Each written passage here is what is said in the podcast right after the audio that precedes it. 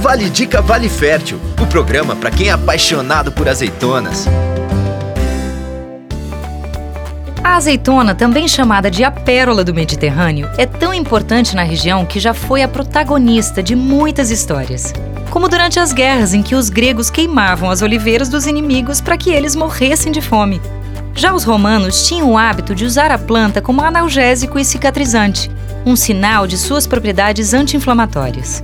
A árvore é plantada há mais de 8 mil anos e é citada na Bíblia, ao Corão e até no Código de Hammurabi, escrito 1700 anos antes de Cristo. Neil Armstrong deixou um ramo de oliveira na Lua para simbolizar a paz. Não foi por acaso.